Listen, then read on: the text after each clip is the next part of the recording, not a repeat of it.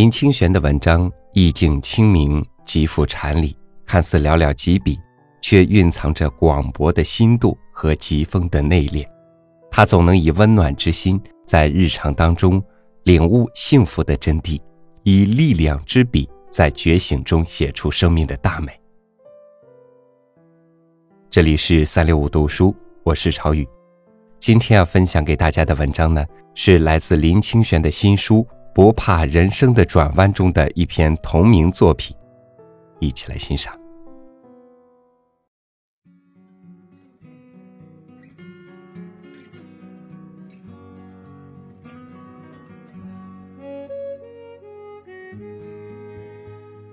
有一次，我到成都去演讲。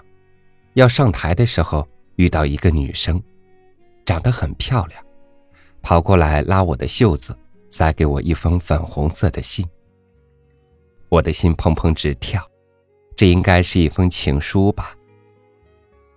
回到饭店一看，他说：“我从小读你的文章，非常敬仰你，没想到今天看到你，很像周星驰电影里的火云邪神，真是。”相见不如怀念呐！我在饭店里给他回了一封信，我说：“相见也美，怀念也美。你长什么样子一点都不重要，重要的是你的头皮里面的东西。如果你有东西，你就可以活得很开心，你就可以活得很自在，活得很有智慧。”我家有十八个兄弟姐妹，大家都觉得不可思议，怎么我爸爸妈妈那么会生？不是我爸爸妈妈那么会生，我的父亲有两个哥哥，在日据时代同时被调去作战，他们那时候已经生了十三个小孩。去作战以后，三个兄弟只有我父亲回来，后来他又生了五个小孩，所以。变成了十八个小孩。我小的时候，印象最深刻的事情是，从来没有一天吃饱过。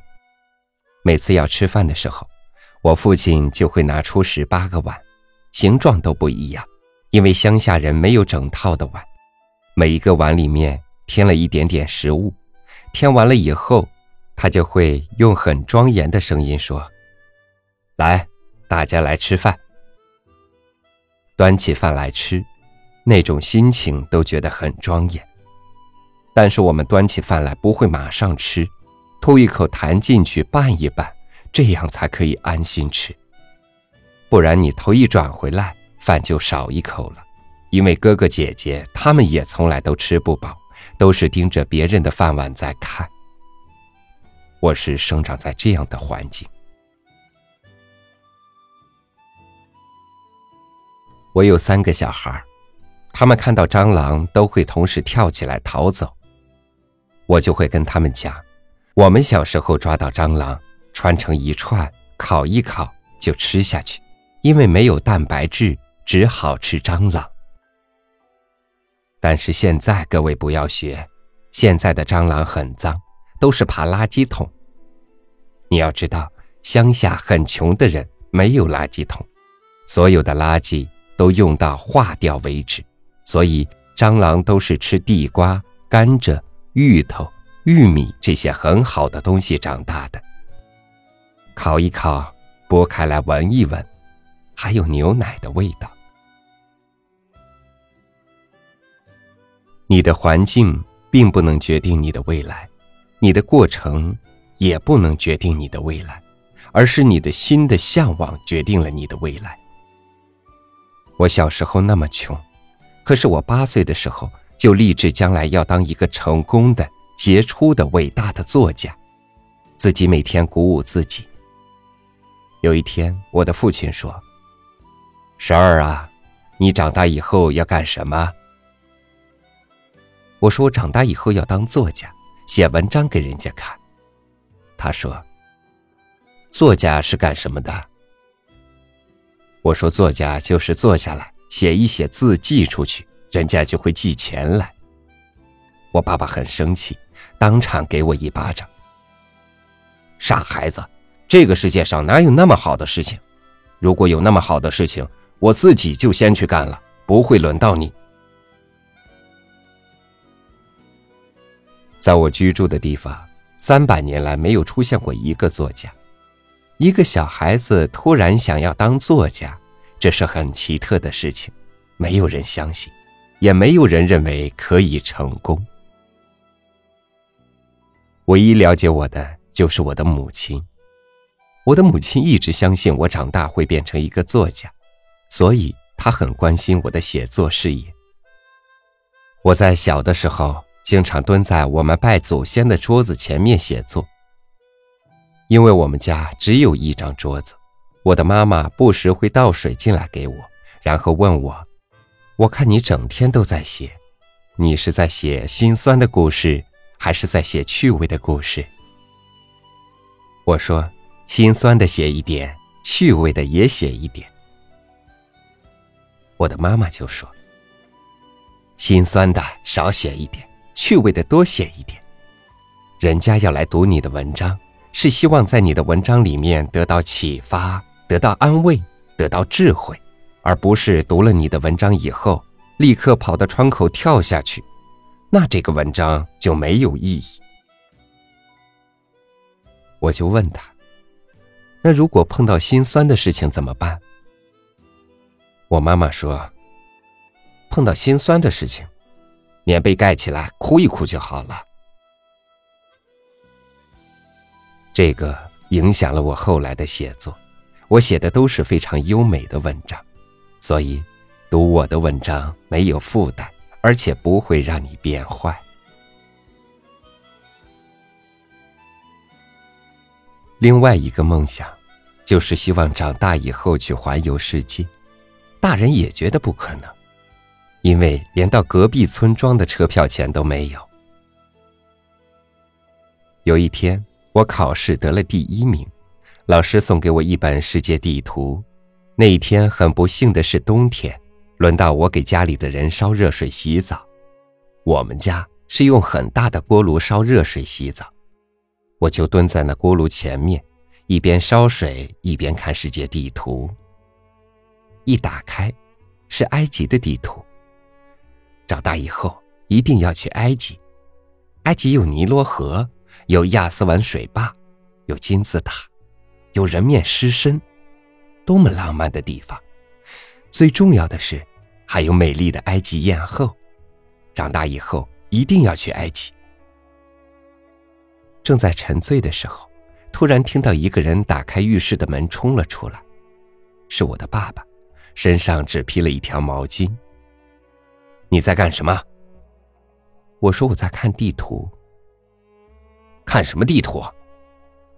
我说看埃及的地图，他就走过来给我一巴掌。火都熄了，看什么地图？还踢我一脚，把我踢到火炉旁边，说。继续生火，然后就转头走回浴室。走到浴室的时候，就转过身来跟我说：“我用我的生命向你保证，你这辈子绝对不可能去到那么远的地方。”我一边烧火，一边流眼泪。我的生命不要被保证，我对自己说：“我的生命不可以被保证，即使是我的父亲也不行。我长大以后。”一定要去埃及。各位猜猜，我在二十几岁的时候离开台湾，第一个去的地方是哪里？埃及。当我要去埃及的时候，我的朋友就问我：“你干嘛去埃及呀？”我说：“因为我的生命不要被保证，所以我要去埃及。”我就自己跑到埃及去旅行了三个月。有一天，跑到金字塔前面写明信片给我的爸爸。亲爱的爸爸，记得小时候你打我一巴掌，踢我一脚，保证我这辈子绝对不可能来到这么远的地方。现在我就坐在埃及的金字塔下面给你写明信片，看着夕阳，看着夕阳前面的骆驼，眼泪就吧嗒吧嗒的掉下来。写了这个明信片寄回台湾，听我妈妈的转述，爸爸一边看明信片一边说：“这是哪一巴掌打的？打到埃及去了。”第三个愿望，我希望找到一个身心灵都相契的伴侣来做自己的妻子。为什么会有这样的想法？因为我在初中一年级的时候，有一天跟着七个同学一起跑到戏院去看一部叫做《罗马假日》的电影，演女主角的演员叫奥黛丽·赫本，长得真美，又优雅又有气质，又脱俗。我们看完电影以后，八个人站在戏院前面，手牵手发誓，将来。一定要娶一个奥黛丽·赫本做妻子，如果娶不到奥黛丽·赫本，就誓不为人。几十年以后，我们在乡下举办一个同学会，大家都带自己的太太来参加。饭吃到一半，我站起来，放眼望去，只有一个人的太太长得像奥黛丽·赫本，那就是我太太。所以。在人生最早萌芽的时候，你的坚持是非常重要的。这种坚持可以决定你的方向，决定你要往什么地方走。你很贫穷，没关系，穷人有很多宝藏是有钱人没有的。第一个穷人的宝藏，每一天都睡得着。这个世界上很多的有钱人晚上要吃安眠药才睡得着，可是我们家里以前实在太穷了，就连泥土地上、木板上都睡得着。现在有床睡，当然躺下去就睡着了。第二个，每一餐饭都吃得下。小时候什么都吃，连蟑螂都吃，现在还有什么可挑剔的？什么都吃得下。第三个是，不怕人生的转弯。你从那个非常穷的环境出来，像我现在，做一个人生的选择的时候，我都会想，大不了我就回到十四岁那年，背着一个布袋，里面放着一个玻璃瓶，离开家乡。第四个非常重要的穷人的宝藏，就是。处处无家，处处家。你看起来好像没有地方可以住，其实到处都是你的家。有时候我喜欢爬山，爬到山顶，从山上看下来，看到台北最繁华的地方，屹立的大楼，很多百货公司，我就很感慨：有钱人的家乡在哪里？有钱人的家乡在百货公司。在超级豪宅，在大楼里面。穷人的家乡在哪里？穷人的家乡在天空，在远方，在森林，在河海交界的地方。你没有什么可畏惧的。自从我立志要当作家，我就每天在街上乱走，看看有什么好的东西、好的题材可以写。有一天，我走到一个村庄，看到一个小孩子蹲在围墙旁边，脸上露出非常幸福而神秘的微笑。跑去看看，结果发现他旁边摆了一个汽水的空罐子，他坐在那里打嗝，一边打一边微笑。打嗝竟然是这么幸福的事情，我从小都没有喝汽水喝到打嗝的经验。我就站在那个小孩子的前面，发誓这辈子一定要喝汽水喝到打嗝。如果没有喝汽水喝到打嗝，就誓不为人。过了一年，有机会了，因为我一个远房的亲戚要结婚，借我们家的晒谷场宴客，果然送来了一卡车的汽水。我蹑手蹑脚的跑到那个堆汽水的地方。提了两瓶大瓶的汽水，跑到家里的茅房躲起来，把门拴住，用牙齿把汽水的瓶子咬开，一口气就灌完七百五十毫升的汽水，坐在那里准备打嗝。严重的事情发生了，我不但没有打嗝，还放了三个屁。到底要喝多少才会打嗝？不知道。第二瓶再拿起来，喝完了，肚子胀得很大，好像怀孕九个月一样。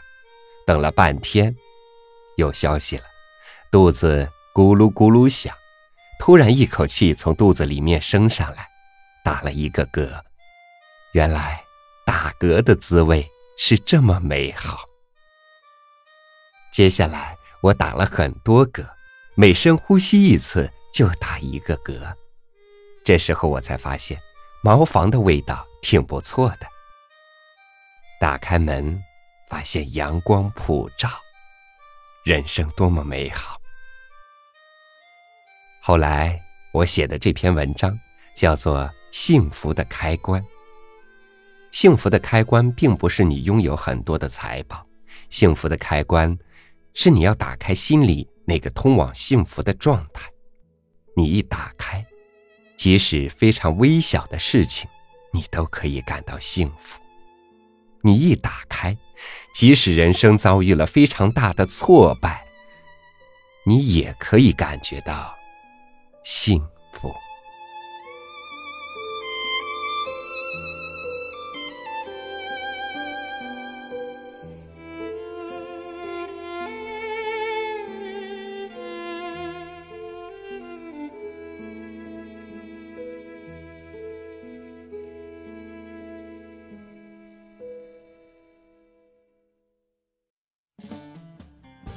今天和大家分享的文章是林清玄的《不怕人生的转弯》这篇文章，我把它送给电波另一端需要鼓励的你。如果你想欣赏到更多精彩图文，欢迎关注我们的微信公众号“三六五读书”或者 “dus 三六五”。同时呢，在这里做一个小小的提醒：最近呢，我们三六五读书的温馨交流小窝 QQ 一群已经接近满员了，所以。我们新建了第二个小窝，群号是五五幺三九三零四七，五五幺三九三零四七。那还没有进群交流的朋友呢，可以留意一下。希望大家能把 QQ 群当成是自己精神的家园，多交流一些有益的东西，用良好的读书氛围熏陶我们生活的每一天。最后，感谢您收听今天的三六五读书，咱们明天继续相约。给我新鲜的印象，离别也给我感伤。怕是永恒的时光，路过喧嚣和荒凉，那是流浪者的光